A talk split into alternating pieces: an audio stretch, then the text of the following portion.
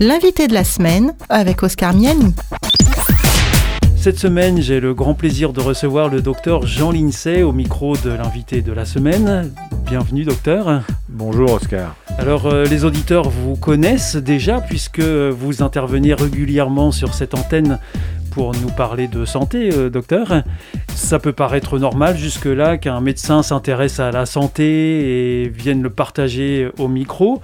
Mais euh, vous appréhendez, vous, euh, docteur Jean Lincey, la santé avec une multiple facette? Et ça s'inscrit aussi dans une vision globale où la santé est la résultante d'une chaîne. C'est en tout cas comme ça que je crois que vous percevez les choses. Vous vous intéressez aussi euh, du coup à beaucoup de sujets et on a pu le vérifier euh, dans les différentes émissions que nous avons pu réaliser ensemble, euh, notamment à la pollution, au cannabis, à l'alcool, à l'environnement. on pourrait parler de développement durable. Aux écrans. Oui, à, la science, aux neurosciences en particulier, au vélo, et puis aussi à la politique. Alors finalement, est-ce que c'est pas plutôt à, la vie que vous êtes particulièrement euh, sensible, euh, docteur Jean Lincey? Euh, Est-ce que d'ailleurs c'est ça qui vous a mené à, devenir médecin parce que vous, vous étiez sensible à, cette vie, au, vivant? J'ai passé mon bac au moment où la France a eu le prix Nobel avec Jacques Monod. Et le hasard a fait que les hasards des programmes scolaires ont fait que j'avais pas eu de leçon de, biologie. J'avais pas fait, j'avais, j'avais pu faire pas mal de maths, physique, chimie, sujet qui m'intéressait, mais euh, la biologie, rien. Et puis en terminale, révélation, enfin des cours de biologie, et quel cours de biologie, puisque euh, c'était euh, la découverte de l'ARN messager qui est maintenant... dont on parle beaucoup en ce moment. sur le dessus de, la table, hein, mm. qui est vraiment un sujet. Donc Jacques Monod, Lvoff et Jacob avaient découvert que l'ADN avait un intermédiaire avant la, protéine que commandait l'ADN, qui était l'ARN. Et donc c'est ça qui vous a euh, plu et qui vous a donné envie de, poursuivre vers des études de médecine? Ça, semblait évidemment euh, très fascinant que, que l'homme commence à comprendre le vivant. Alors que le, ce que la main de l'homme fabrique, j'avais un penchant à l'époque pour la mécanique, pour euh, l'électronique, toutes les, toutes les machines que l'homme fabrique. Je me suis dit, mais en fait, euh, si l'homme la fabrique, on peut la comprendre, alors que le vivant, lui, on, il reste un mystère. Et là, il y avait une fenêtre fantastique qui s'ouvrait enfin pour comprendre, commencer à comprendre le vivant. Donc c'était une, chance incroyable de, pouvoir, d'arriver à ce moment-là de, l'histoire de la science. C'est quelque chose qui est une vocation qui est venue assez tardivement euh, finalement. C'est pas comme si depuis tout petit vous rêviez d'être médecin, comme on rêve d'être pompier ou je ne sais ah, quoi. Absolument, oui. Hein. Et quand vous étiez plus petit, vous, saviez euh, ce que vous vouliez faire euh, jusqu'à ce que vous changiez d'avis? Moi, je rêvais d'être ingénieur. Ingénieur, d'accord. et puis vous êtes devenu médecin.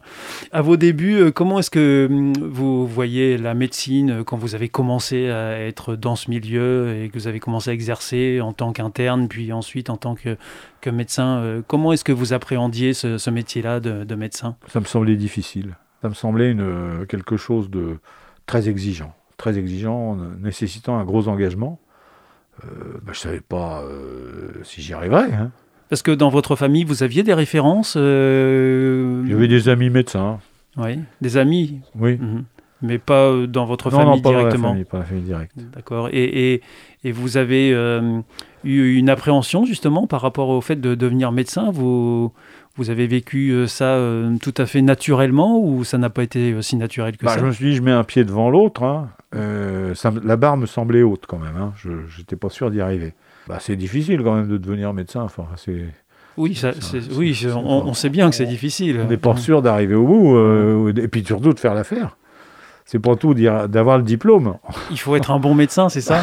Oui, enfin, essayer, au moins essayer, au moins essayer. Et, alors donc, quand on est médecin, euh, on peut euh, s'orienter vers différentes choses. Et vous, vous avez choisi la médecine générale? Bah, Je voulais être chercheur, mais à l'époque, être chercheur, en... c'était pas très facile, il n'y avait pas beaucoup de postes. Donc je me suis dit, il faut, faut que j'ai un métier quand même. Donc euh, je me suis dit, bah, tout en essayant d'entrer dans la recherche, euh, apprends un métier, apprends à être généraliste. Quoi. Et, c'était. Euh, puis j'y ai pris goût, quand même, j'y ai pris goût. Oui. Oui. Donc vous vous êtes pas trompé de chemin en fait. Bah non non j'ai pas non non là je, non je regrette pas non c'est non c'est passionnant non les, les, les... Bah, si vous voulez je ne sais pas si tous mes confrères comprennent bien que on a la chance nous en France d'avoir sous le stylo euh, l'extrême pointe de la science en train de se faire. Hein. On dit qu'à l'heure actuelle, la demi-vie des connaissances d'un médecin, elle est de 5 ans. C'est-à-dire que ça va à une vitesse énorme.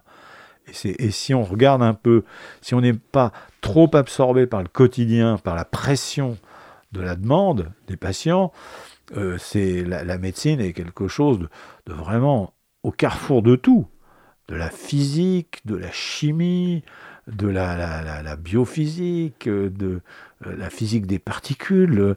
Toute, la science converge. Enfin, y a, toute la science peut avoir quelque chose à voir avec la médecine aujourd'hui. Vous avez sous le stylo les dernières molécules, les derniers appareillages de diagnostic. C'est vraiment une. je ne suis pas sûr que tous mes confrères euh, soient dans la contemplation béate de, ce privilège qu'ils ont. Alors vous dites euh, la médecine est à la croisée euh, des chemins. Euh, alors vous avez anticipé ma question, mais vous y avez en même temps répondu. donc c'est naturel qu'un médecin finalement s'intéresse à tout?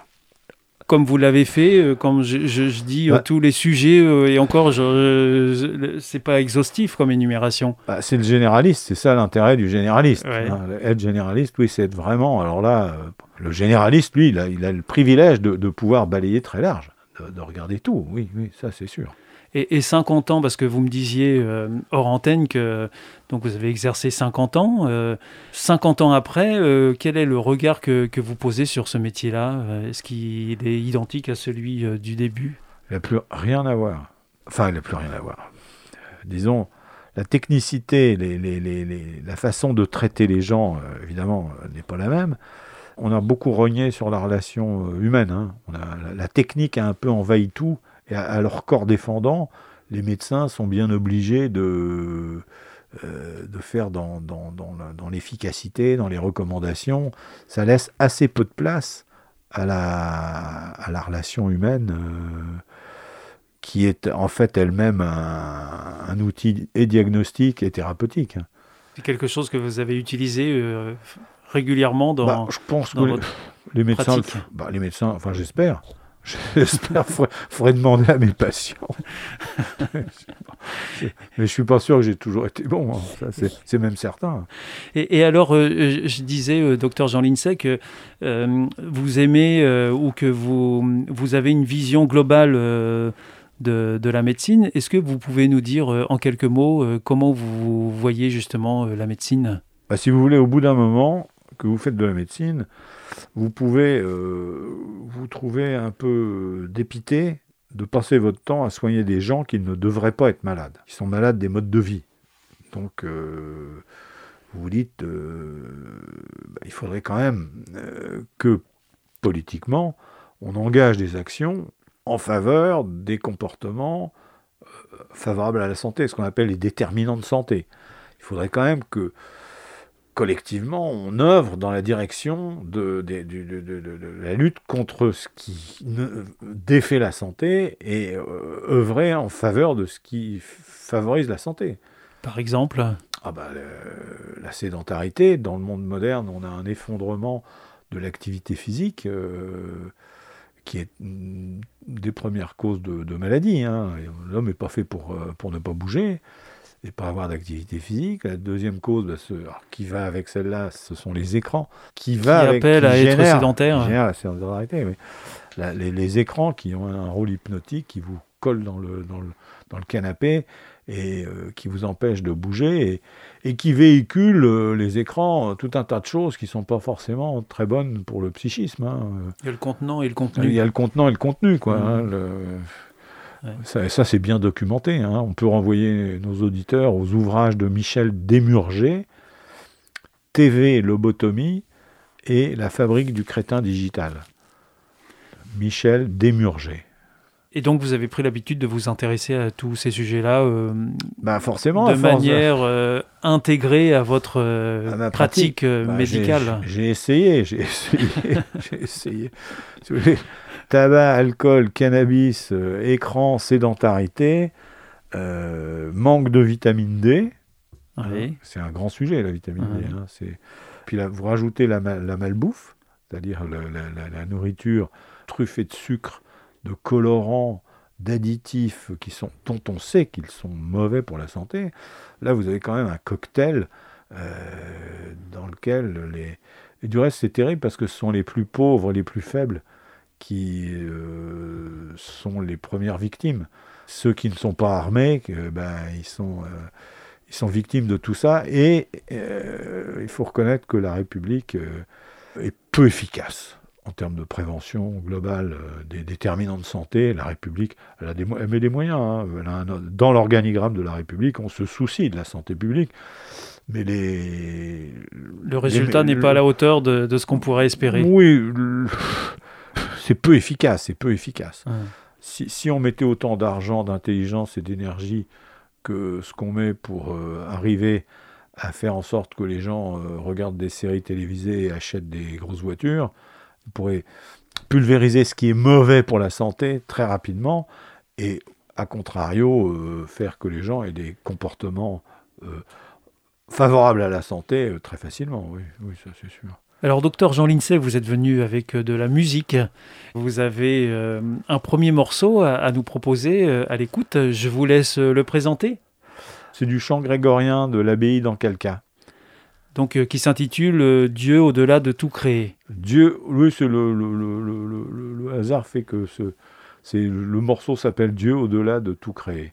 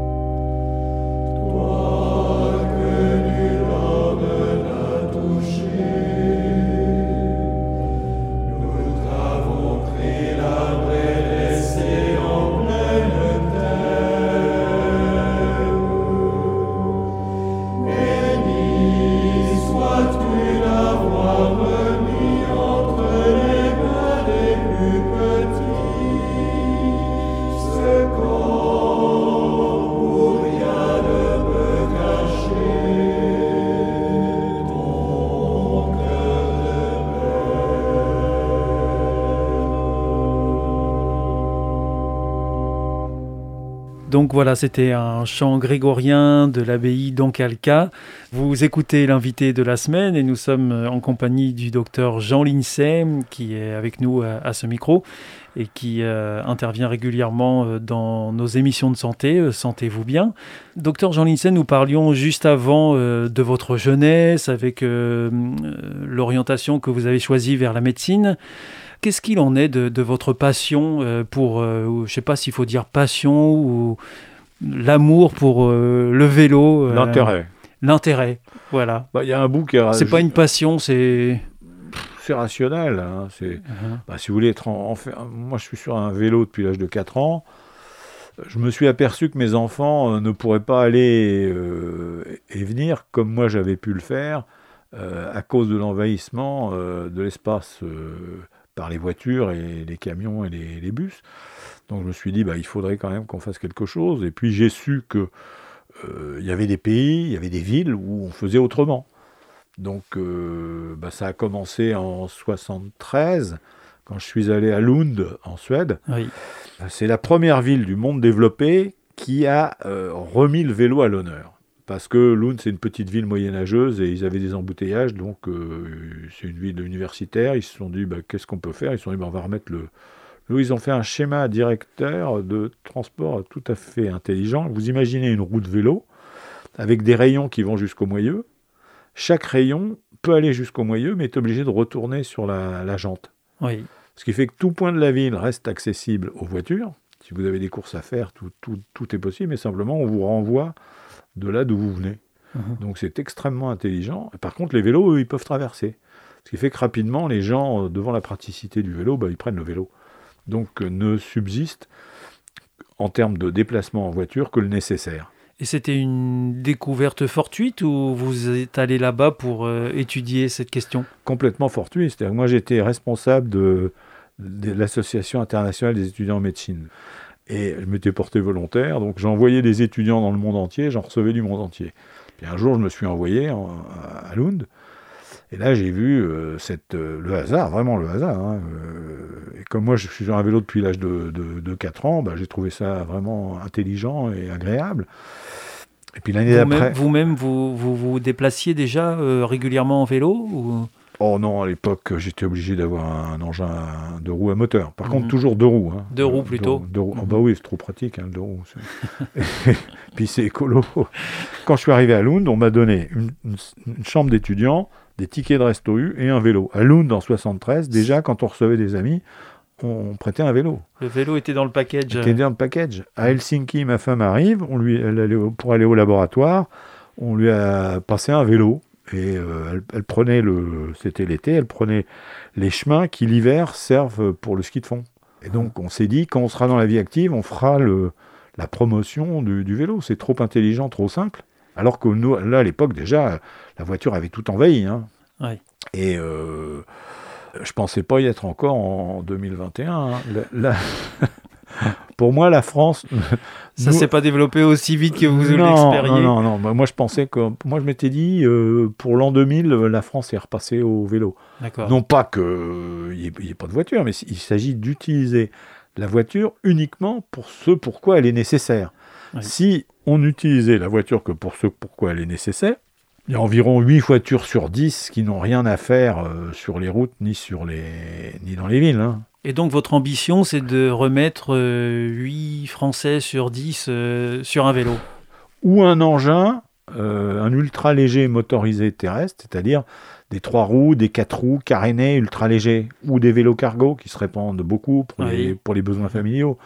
Et puis les speed bikes, les vélos électriques rapides qui permettent de, résoudre le problème du périurbain. De toute façon, il va, il va falloir y passer puisque ça fait et la santé, c'est ça, c'est qu'il y a plusieurs vertus à faire du vélo. Bah alors le vélo, il fait, il, contribue puissamment à la dépollution atmosphérique, mhm. qui est un fléau euh, très sous-estimé. Hein. Il contribue à lutter contre le bruit. Deuxième fléau, mais très sous-estimé. Dont on ne parle pas beaucoup non plus. Il est aussi nocif que la pollution atmosphérique, mhm. d'après les experts. Hein. Mhm. Donc c'est vous dire, c'est grave. Hein. le bruit, c'est très grave. Et puis, il libère le pays d'une dépendance à des produits qu'on n'a pas. c'est un peu idiot de, de mettre... euh, D'aller acheter du pétrole à l'autre du bout du monde. et ça, ça résout le problème de la, la dépendance géostratégique par rapport à des produits que nous n'avons pas. Donc, si vous voulez, ça a tellement de vertus, puis ça fait la santé, parce que quand vous avez de l'activité physique, vous avez une bonne santé. Et surtout, si vous avez suffisamment d'activité physique, statistiquement, je dis bien statistiquement, vous avez quelques chances d'arriver dans la zone où, euh, pour votre décès, parce que malheureusement nous ne sommes pas éternels pour le moment, et euh, ce qui est intéressant de l'activité physique, c'est qu'elle fait que quand vous devez mourir, vous avez ce qu'on appelle une compression de morbidité. C'est-à-dire que toutes les maladies vous tombent dessus en même temps, et vous êtes soufflé comme une bougie. Donc vous ne passez pas par la case dépendance. Ce qui est sympa pour vous quand même, Ça veut dire que c'est la, la mort vient rapidement. Oui, c'est ça. Statistiquement, hein, on connaît tous des gens qui passent par la case dépendance et qui n'auraient pas dû. hein. Mhm, Mais mhm. ça, ça c'est sûr. Mais par contre, euh, ça augmente considérablement le nombre de gens qui sont, euh, les gens qui sont physiquement actifs et qui ont- font attention à leur santé. Il arrive un moment où toutes les maladies arrivent en même temps à toute vitesse. Vous êtes soufflé comme une bougie. Donc vous passez pas par la case dépendance. Tout l'intérêt de continuer à s'entretenir et Ah bah, avoir de l'exercice physique. Et ça fait, ça fait le budget social de la nation, c'est-à-dire qu'en même temps, vous coûtez pas cher. Vous, vous coûtez rien à la collectivité et, et vous souffrez pas. Donc, euh, c'est, je répète, c'est que des stats. hein. Oui, oui, bien sûr. malheureusement, euh, on connaît tous des gens vertueux. Il y a toujours des et exceptions. on connaît même des gens pas vertueux qui, euh, qui, qui ont aussi une, une compression de morbidité. Mais en Mhm. termes de santé publique, ça c'est sûr, c'est, c'est une, ce serait une bonne affaire, oui. Et alors, est-ce que euh, le, le vélo, euh, docteur Jean Lincey, c'est la clé d'entrée euh, dans la vie politique? Parce que vous avez eu un engagement politique, mais du coup, euh, il se serait traduit d'abord par un engagement associatif? Oui, j'ai, à j'ai- travers le vélo? Bah, j'ai monté la- l'association de promotion de l'usage du vélo au quotidien en 89. Donc oui, effectivement, je suis dans les dinosaures, enfin dans les... On est une dizaine en France, on se connaît tous, euh, à avoir dit dans les années 80, euh, 70-80 que ça, il y avait quelque chose qui n'allait pas dans le- le- le- l'envahissement, la, suprématie totale de l'automobile, euh, des, voitures à pétrole. Et, puis, euh, j'ai été appelé par le président de la région à piloter la mission schéma directeur vélo parce que euh, les Verts avaient la minorité de blocage et voulaient bien lui voter le budget s'il faisait des choses pour l'environnement. Et dans le paquet, il y avait un plan vélo. Comme j'allais voir régulièrement euh, le président quand il était député pour le vélo, euh, il m'a appelé pour, la- piloter la mission, ce que j'ai accepté, et j'ai pu contribuer avec ce, cette mission. J'ai fait nommer un chargé de mission qui a bien, très bien travaillé. Et revenait de Boulder, au Colorado, où il y avait la, première avenue verte, une des premières avenues vertes du monde. Parce que Boulder, c'est une ville linéaire avec une rivière. Et tout le long de la rivière, les Américains avaient mis une avenue verte sur laquelle les joggers et les, les vélos euh, circulaient. Et ça permettait de distribuer euh, la ville. Il avait su, le chargé de mission, que euh, les Allemands et les Autrichiens venaient de mettre une avenue verte le long du Danube. C'était une mesure de compensation que les écologistes avaient obtenue en raison des, barrages hydroélectriques qu'on avait mis sur le Danube. Donc, euh, il y avait une, avenue verte à voir. Donc, le chargé de mission, avec euh, l'Association française d'ingénierie touristique, c'est-à-dire euh, France, Tourisme, a monté un voyage d'études en Autriche. On a été reçu par le gouvernement autrichien, on y est allé avec les fonctionnaires et les élus, et là on a vu la première avenue verte d'Europe. Et, docteur Jean Lincey, on n'en a pas encore parlé, mais vous avez été à, à l'initiative euh, d'une association euh, de réinsertion par le vélo. Vous pouvez euh, nous en parler euh, Bah, C'est-à-dire que l'association qu'on avait montée pour la promotion du vélo a été sollicitée pour faire un chantier d'insertion. Donc on, on a fait, monté un chantier d'insertion. On est monté à 50 salariés, je ne sais pas si vous voyez. Oui, je vois Et- très bien. Et, et on a, et on a on recyclé, en fait, on, on a fait du, de, du- de, de- de l'économie circulaire avant l'heure, puisqu'on récupérait les vélos dans les déchetteries, les gens nous les apportaient, puis on les remettait en, en route, si vous voulez. Et vous les revendiez? On les revendait à. C'est ce qui euh, faisait euh, en- rentrer un, petit peu de sous un dans l'association? Un prix euh, très faible, hein. Ah, mais enfin, ça, ça permettait à la, la structure de, de- de- de flotter quand même.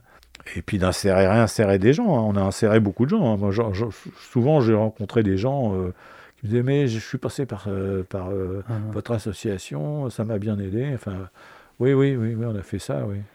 Et alors, euh, docteur Jean Lincey, pour vous, qu'est-ce que ça veut dire s'engager en politique? Parce que Je, je me suis pas engagé. hein. On vous- on est venu vous chercher, On est venu ça- me chercher, c'est pas pareil. J'ai découvert. j'ai on, est, on, m'a- on est venu me chercher trois fois. La troisième fois, j'ai dit oui. vous avez fini par craquer? je suis rentré en politique tout doucement. D'accord. J'ai découvert un monde dont le, le- le citoyen n'a pas, n'a pas idée. En fait, on a une belle démocratie, on a des belles institutions, mais euh, les citoyens ne le savent pas et s'en servent trop peu. C'est-à-dire, plus vous faites de politique, plus vous prenez euh, un peu en grippe le, le citoyen qui ne se sert pas assez de ces institutions. Vous avez l'impression de travailler dans le vide, non un Oh non, non, non, non, bon, non, non, parce que le- il y a un organigramme quand même, il y a, il y a un- il y a un État. hein, euh. Non, non, non, non, c'est c'est un truc spécial. Vous êtes dans, dans un espace à quatre dimensions. Il y a les fonctionnaires, il y a les élus, il y a les collègues élus.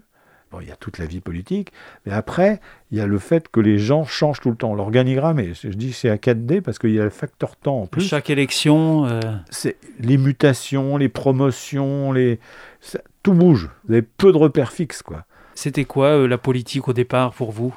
C'était simplement, euh... Défendre une couleur oh, même pas. euh, C'était, c'était, on- il était temps de changer. C'est-à-dire que nous, on avait une majorité qui était là depuis très très longtemps, et quand une majorité est là depuis très longtemps, elle, elle s'use, si vous voulez. Elle perd, elle perd de, elle perd son dynamisme. Donc, Mm. il était temps de, de- de- c'était bien d'aller voir, euh, de, de changer. Donc, je suis comme personne. Vous étiez pour le changement. Oui, là, il était, oui, il était, Mhm. il était opportun de, de, de, changer. Ça, ça stagnait, quoi. Parce que- Donc, j'ai pas regretté. Hein. C'était, très intéressant. Je suis rentré dedans tout doucement, tout doucement. hein. Au début, j'étais pas en position éligible. Après, en position éligible. Après, avec une délégation. Voilà, c'est- non, c'était intér- très intéressant. Par contre, très intéressant. Donc, euh, docteur Jean Lincey, je vous propose qu'on fasse une nouvelle euh, pause musicale parce que vous êtes venu euh, avec plusieurs musiques à nous faire écouter ou découvrir. Et je vous laisse présenter la suivante avec un compositeur qui s'appelle Jean Cras. Alors Jean Cras, c'est un officier de la Marine nationale euh, qui a exercé entre les deux guerres. Et Jean Cras est l'inventeur de la règle Cras que tous les navigateurs connaissent. C'est une règle très intelligente qui permet de tracer sa route. C'est, il est connu, la règle Cras est bien connue. Il était un officier, il commandait des, des- bateaux de guerre.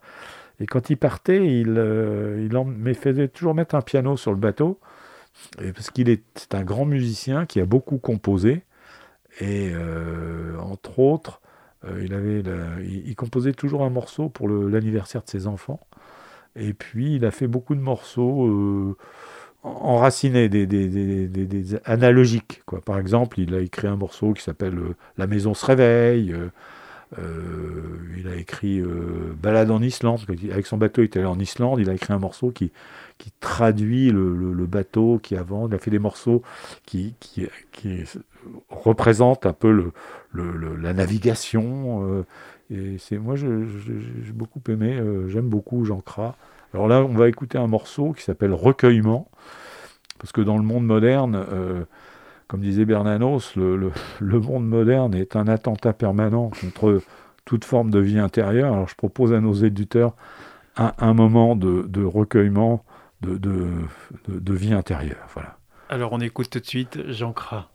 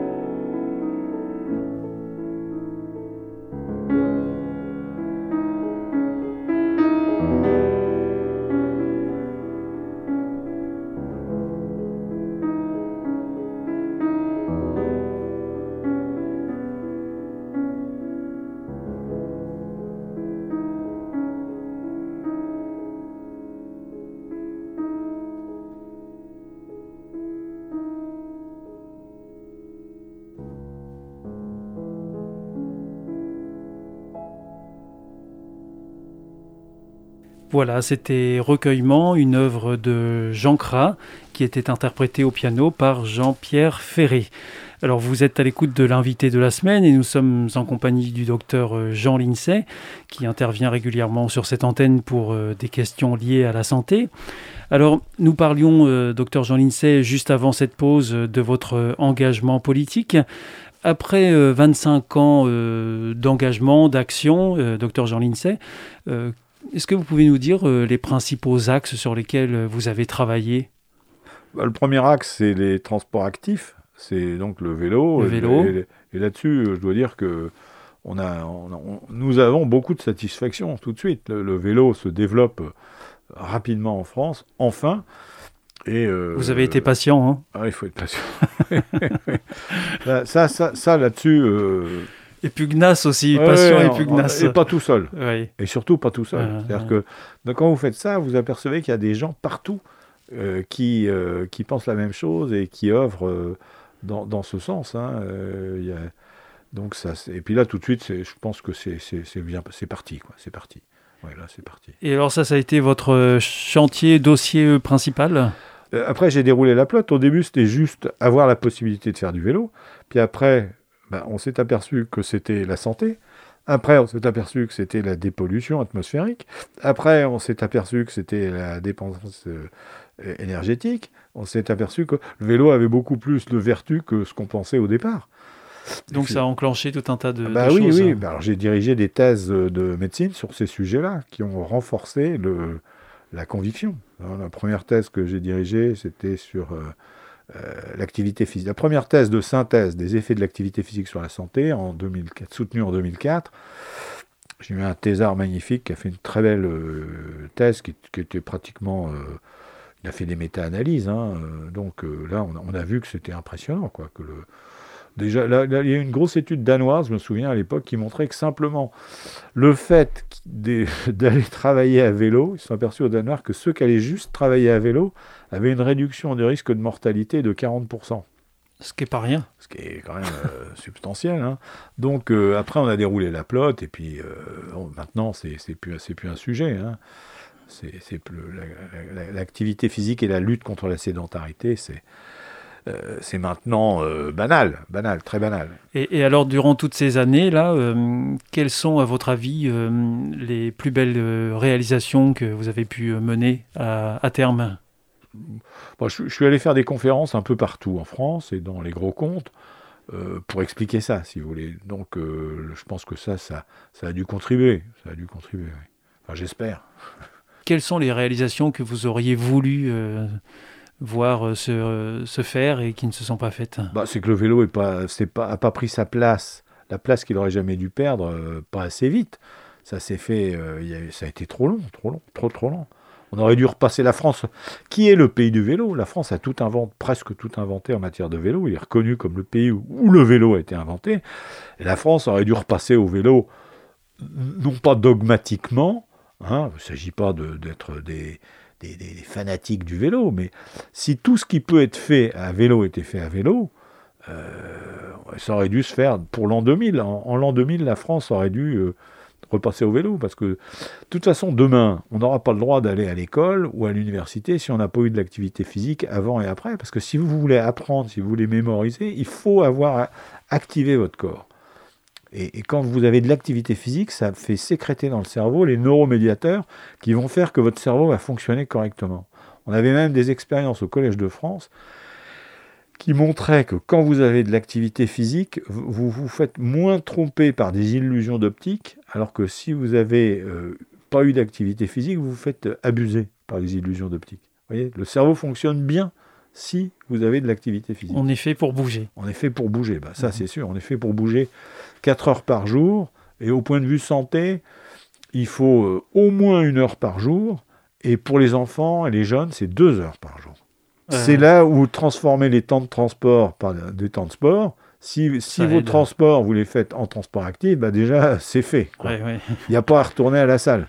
Et, alors, c'est facile, euh, docteur Jean Lincey, quand euh, on est en politique et qu'on a des idées innovantes comme euh, donc développer le vélo ou implanter des potagers dans les espaces publics ou encore rendre le territoire autonome. C'est facile de, se faire entendre quand on, on travaille sur ces dossiers-là et qu'on veut les pousser? Pas du tout. Pas du tout. non. Non, non, c'est. Bah, c'est-à-dire qu'en politique, vous êtes euh, toujours. Euh, c'est le lieu par excellence de l'imitation rivalitaire. Mhm. De, René Girard, hein. c'est un de mes dadas aussi, ça. Euh, donc vous êtes toujours. en politique, vous avez toujours faux. C'est-à-dire que quand vous allez voir un interlocuteur, vous lui en dites toujours trop ou pas assez. C'est-à-dire que quand vous commencez à expliquer, on vous dit mais dépêche-toi, on n'a pas le temps. De toute façon, si jamais on est amené à, s'apercevoir que vous aviez raison, vous dit mais tu me l'avais pas dit, ou tu me l'as pas bien expliqué, ou euh, tu n'as pas pris le temps. Enfin, de toute façon, en politique, vous avez toujours tort. Sauf avec le petit premier cercle que vous arrivez à constituer. Euh, sinon, avec les autres, c'est euh, vous, êtes, vous, êtes toujours, vous êtes toujours moqué, vous êtes toujours, vous êtes toujours faux, vous êtes toujours faux. Même si on prend vos idées, alors après, on peut vous les prendre, hein. pas de problème. Hein, pour faire de la politique, il faut avoir ce qu'on appelle de la coulevrase. C'est une enzyme spéciale qui permet d'avaler des couleuvres et de les digérer. Beaucoup de coulevrase en politique. Alors au moins vous pratiquez pas euh, la langue de bois, euh, docteur Jean Lincey. Euh, je, voudrais qu'on avance dans notre échange. Et comment est-ce que le médecin que vous êtes perçoit la crise sanitaire du moment que traverse le monde Alors de deux choses l'une ou bien euh, ça va se terminer en eau de boudin, c'est-à-dire euh, ça va s'aggraver. On peut faire des scénarios catastrophes. Hein. C'est-à-dire si jamais euh, la crise atteignait les essentiels, voyez, si jamais ça atteignait les essentiels, on pourrait avoir quelque chose de problématique. Si ça n'est pas le cas, à ce moment-là, c'est une occasion formidable pour réfléchir à nos modes de vie et repartir sur des bases saines et durables. Ça, c'est une. Parce que là, euh, c'est une occasion de retourner à la frugalité. On a vu, hein, avec le confinement, on peut vivre bien euh, avec peu de choses, hein, euh, frugalement, frugalement. C'est vrai qu'on a manqué de rien malgré tout. On a manqué de rien. Hein, on a peut-être manqué un petit peu de... De masque au début De masque au début, puis on a peut-être manqué un petit peu de, d'échanges interhumains, parce que nous, nous, les humains, on a, on a une mm. faiblesse, on a besoin de contact avec les autres. Hein. Mm. C'est mm. une des...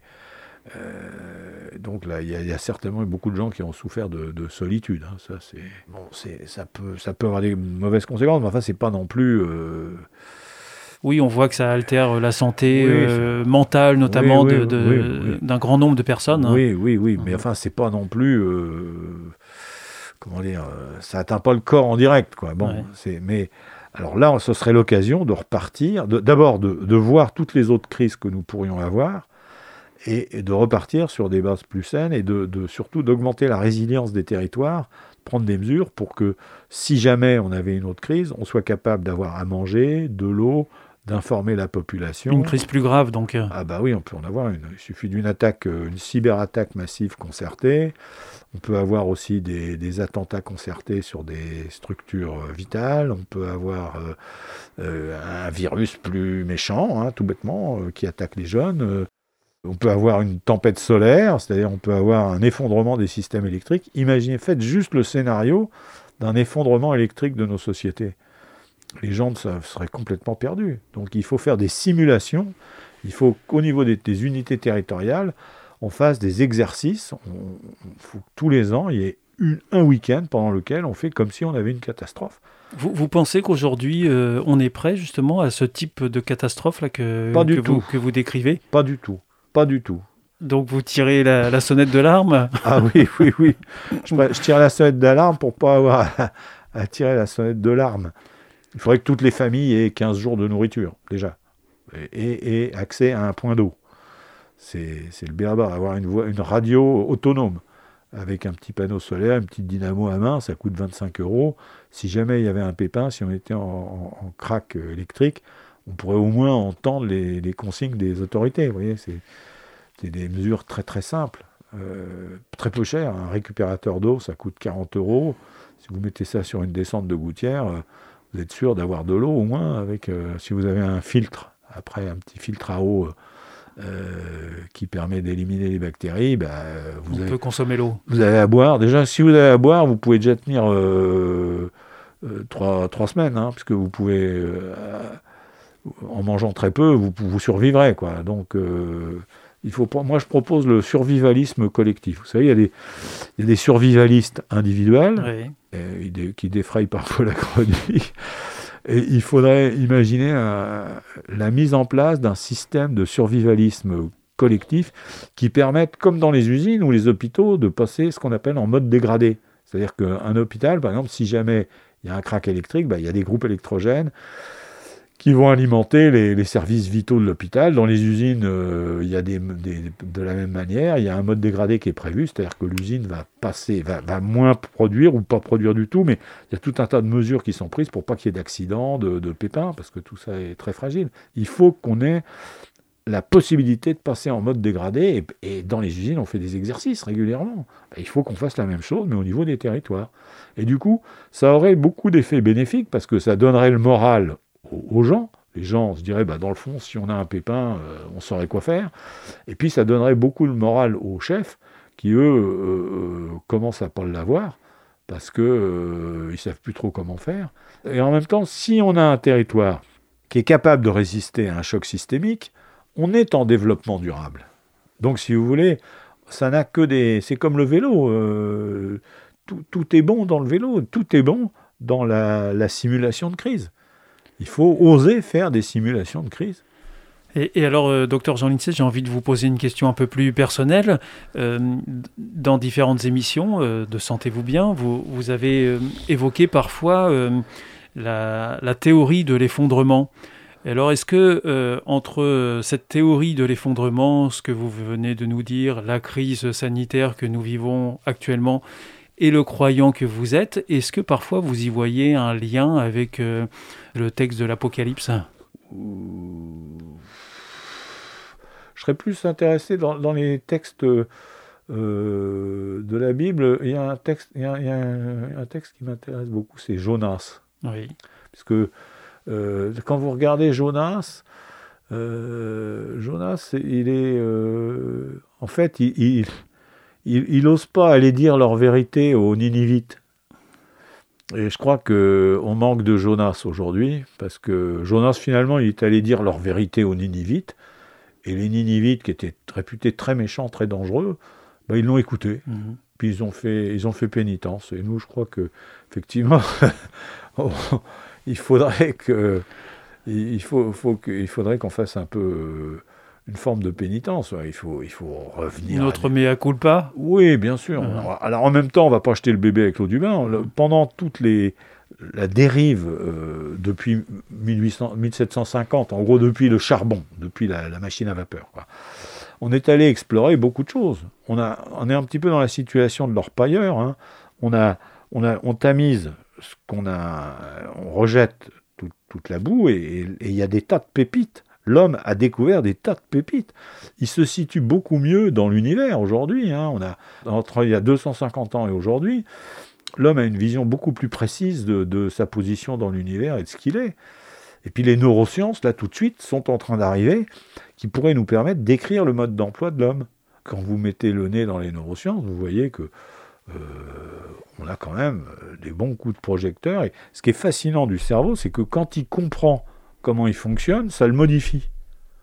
C'est un système récursif qui, c'est la seule structure dans l'univers connu qui est la propriété de voir sa structure matérielle modifiée par un simple apport d'information. C'est-à-dire que l'émission qu'on fait tout de suite, elle modifie le cerveau des gens qui vont l'écouter. Ça, c'est fascinant. Parce que ça, montre toute la puissance euh, du cerveau, en fait. Et, de non, et puis de l'information. Et de l'information. C'est-à-dire qu'avec la, la bonne information, l'homme pourrait enfin arriver à vivre en harmonie avec ses autres euh, frères humains et avec la nature. Et c'est là, quand même, la science là-dessus, elle nous a apporté beaucoup, et elle va nous apporter encore beaucoup. Mais là, on vit une période de transition qui est un petit peu délicate. Quoi. Le Covid serait vraiment l'occasion de, de poser les vrais problèmes, de les mettre sur la table, et de repartir sur des bonnes bases. Alors, docteur Jean Lincey, je vous propose qu'on fasse à nouveau une pause musicale, ce sera la dernière. Et là, vous nous avez apporté un morceau de musique, ce sont les variations euh, Goldberg de Jean-Sébastien Bach qu'on écoute tout de suite.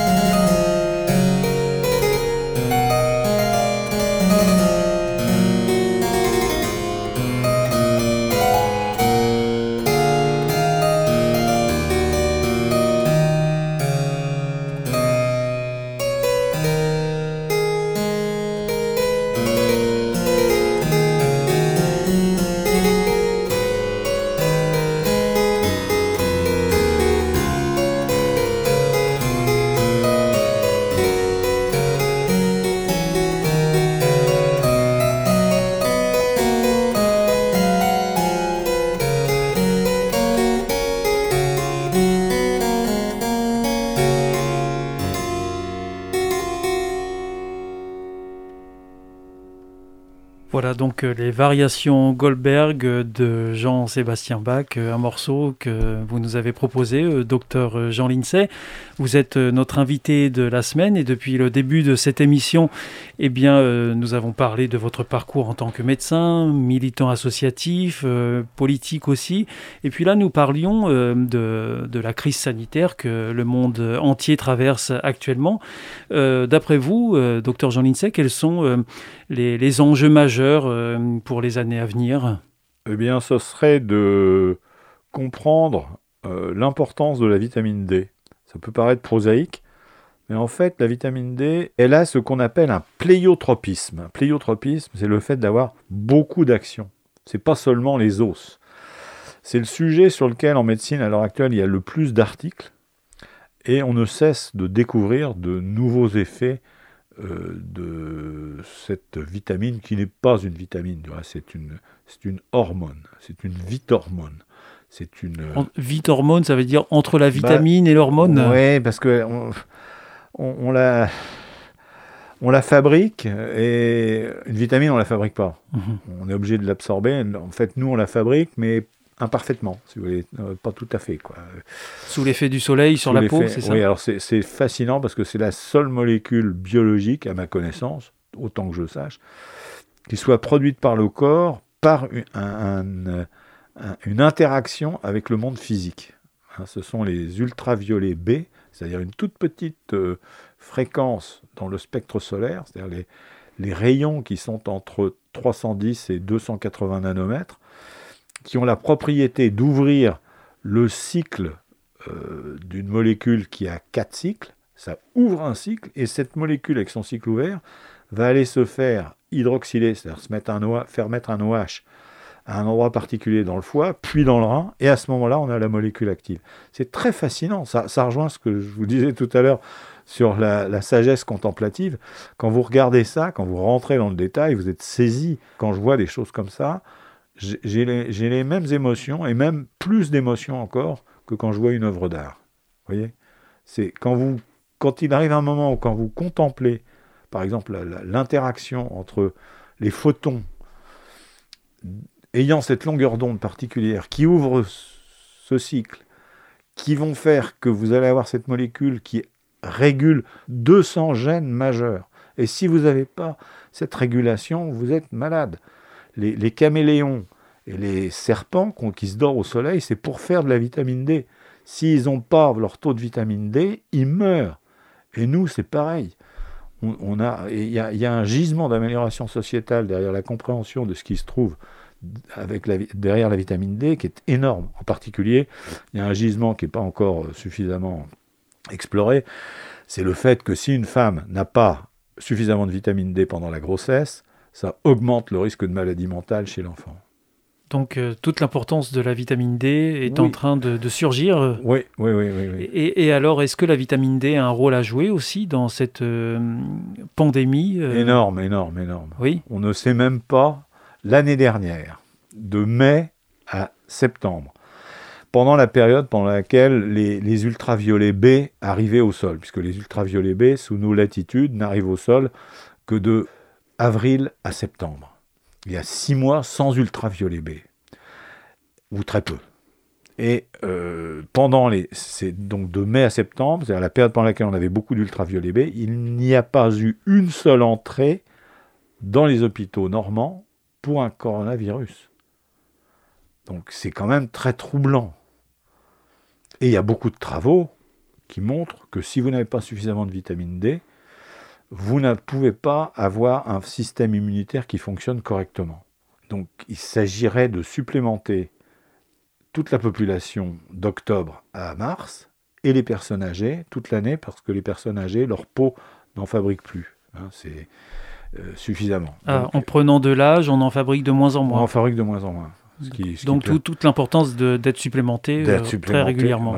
C'est encore un avantage du vélo, puisque vous allez dehors et vous découvrez vos manches et vous faites de la vitamine D.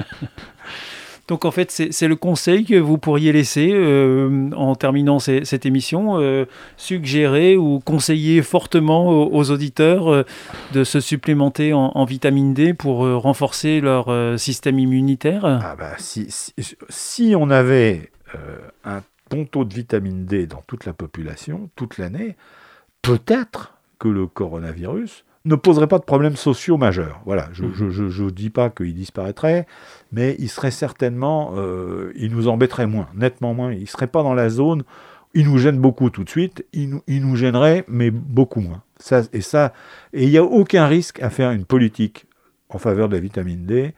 Euh, il faut surtout éviter les grandes carences que l'on observe chez les obèses, chez les gens euh, qui ont la peau noire, parce que eux, sous nos latitudes, ils n'ont pas leur compte hein, de, vitamine D.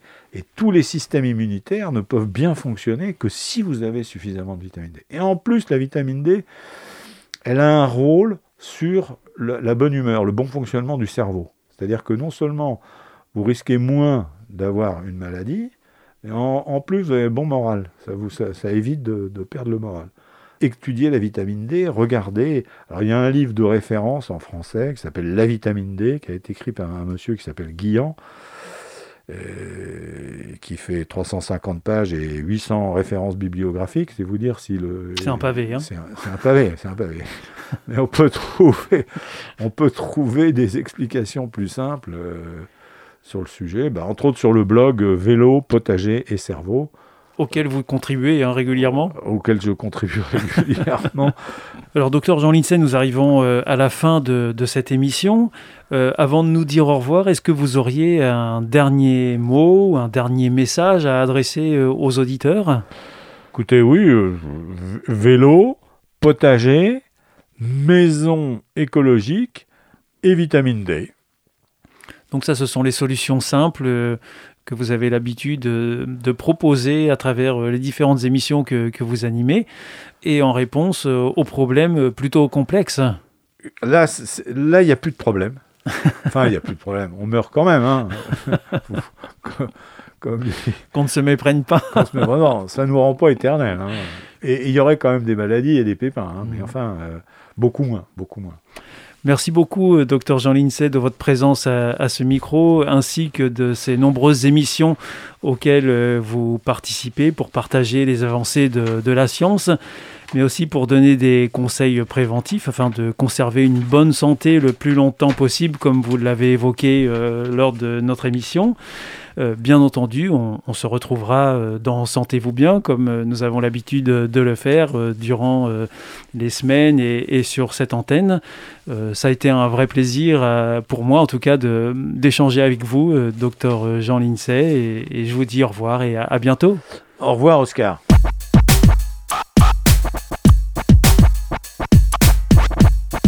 C'était l'invité de la semaine avec le docteur Jean Lincey, médecin généraliste que vous entendez régulièrement sur cette antenne dans l'émission Sentez-vous bien. L'invité de la semaine est une émission signée Hop Radio.